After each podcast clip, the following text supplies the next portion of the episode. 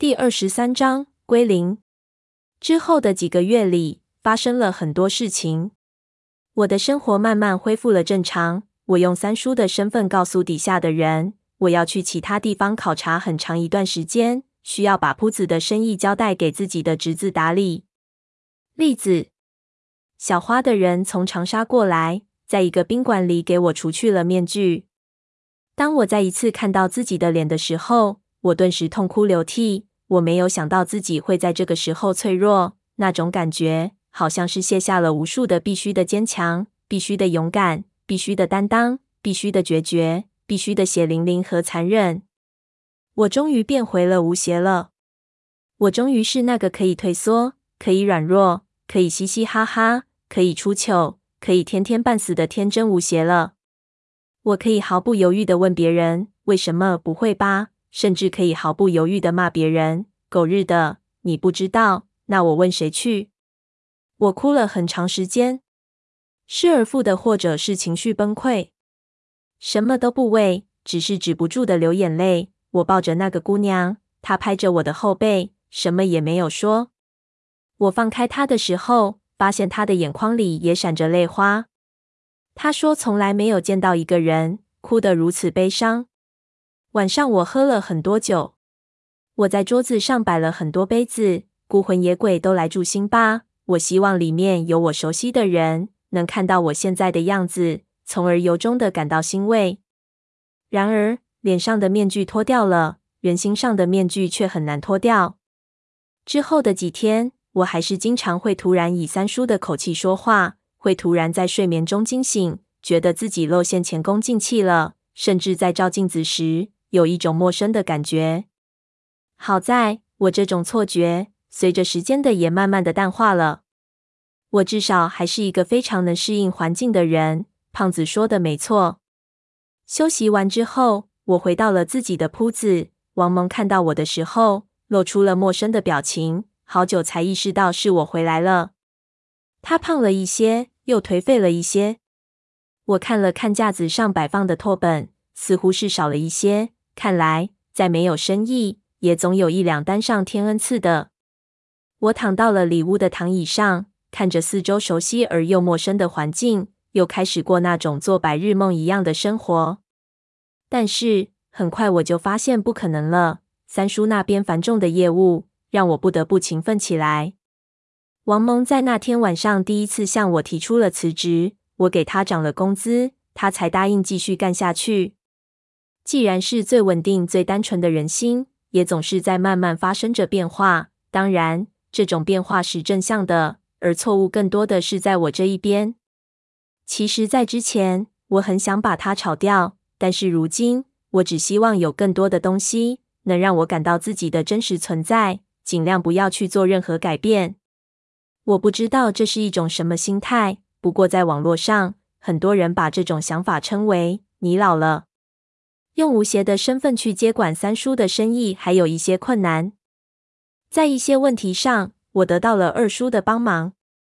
经营管理上总是磕磕绊绊，但是我已经完全不害怕了，因为就算现在手上的东西都失去了，我也不在乎了。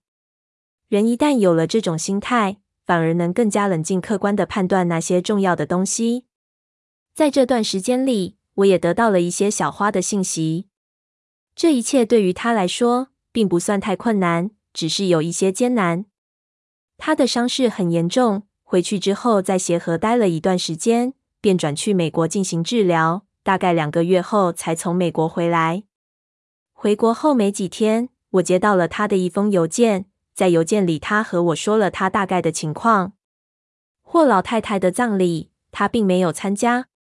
霍家按照霍老太太的指示，由秀秀接班。秀秀一个人的力量很难平衡家庭里的各种纠纷。小花断掉了和霍家的所有生意，勉强压住了局面。各路的牛鬼蛇神肯定还有各种表演，只是霍老太太的那封家书决定了一切都只能在水面下进行了。以后的日子相当的难走，但是小花说，比起她小时候，已经是很好的局面了。她让我不用担心。我在杭州代表吴家，也表明了态度。我知道有小花在，秀秀一定可以走下去，并且可以走得很安稳。而需要我的地方，我也一定会帮忙。虽然未来一定有着大量的磕磕绊绊，但是现在也只能是走一步是一步了。在回来后大概三个月的时候，我为潘子举行了一场很小的葬礼，做了一个小小的追悼会。潘子的衣冠冢与大奎相距六个牌位，大奎目前没有人招募，已经一片狼藉。我简单的清扫了一下之后，便帮潘子去处理他生前没有来得及处理的一些琐事。我进到潘子的出租屋的时候，看到桌子上有一碗已经腐烂霉变的面条，筷子就在边上，碗中一碟霉豆腐已经完全变黑变干了。显然，潘子离开之前正在吃这碗面，他连收拾都来不及收拾就离开了，从此再也无法回来。我总觉得他是知道自己肯定回不来了，所以没有做任何处理。我在桌子前坐了一会儿，开了两瓶啤酒，自己喝了一瓶，然后把这碗面倒了，把碗都洗干净。接着，我出门找到了潘子的房东，把拖欠的房租全补上了。那房东还很好奇，那哥们儿人呢？我想了想，就对他道：“回老家娶媳妇了。”这是我认为的潘子最好的结局了。虽然他本来有机会脱离这个圈子的，但是他选择了一条老路。虽然我不知道他更喜欢哪种结局，以潘子来说，他说不定更喜欢现在的结局。但是对于外人来说，他选择的还是错误的。胖子一直待在巴乃，电话联系也不方便，我只能打给阿贵，问一下胖子的近况。阿贵说：“胖子现在的生活很规律，白天做做农活，抖抖簸箕，晚上就做饭，看着月亮发呆。很多时候，他和胖子一天也就只能说上两三句话。”我问胖子有什么情绪没有？还是像以前那样完全呆滞吗？阿贵说看不出来什么情绪，不过胖子干活儿很利索，话也不多，比以前好的是。有很多时候，他能吐几句俏皮话了。我告诉阿贵，如果胖子在那边缺钱的话，就直接和我说，我给他汇过去。我觉得胖子会好起来的。胖子不是一个能把自己沉浸在抑郁之中的人。他知道云彩肯定也不希望看到胖老板变得不好玩了。胖子会慢慢的好起来，虽然在这一件事情上，他心中一定会留下无法愈合的伤疤。但是胖子是一个好人，上天不会为难他太久。王蒙在我给他涨了工资之后，工作态度积极了很多。加上我也回到了铺子里，三叔那边的业务又会到铺子里向我汇报。很多人不知道我和他的关系，以为他是我的亲信，对他马屁有加。他的人生价值似乎在慢慢显现了，精气神也好了很多。看到他做事的态度很好。我慢慢的开始教他处理一些工作上的事情，他上手很快，后来也确实能帮上我不少忙了。虽然我并不指望他能成为像潘子一样的得力助手，但是我慢慢也开始觉得可以依靠他了。老海之后因为方面的事情同我联系了几次。老海的业务发展得很快，但是似乎是被某个有关部门盯上了，他在税务上一直不干净。加上古董买卖一直是地下的现金交易，所以他后来做事情十分谨慎。为了避免连累他，我们用了许多奇怪的招数。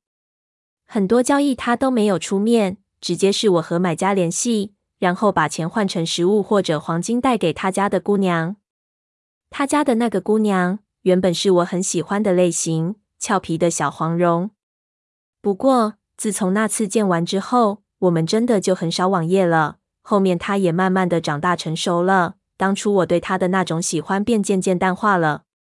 有一次我出去散心的时候，路过英雄山，周末的时候人山人海，我在五花八门的铺子当中找到了老海的铺子，可是卷帘门紧锁。我知道他在里面，但是想到各种寒暄，就觉得太疲倦了，便转身离开了。随着时间的推移，逐渐的，我们之间的联系就更少了。不知道他后来是进去了，还是逃出国了。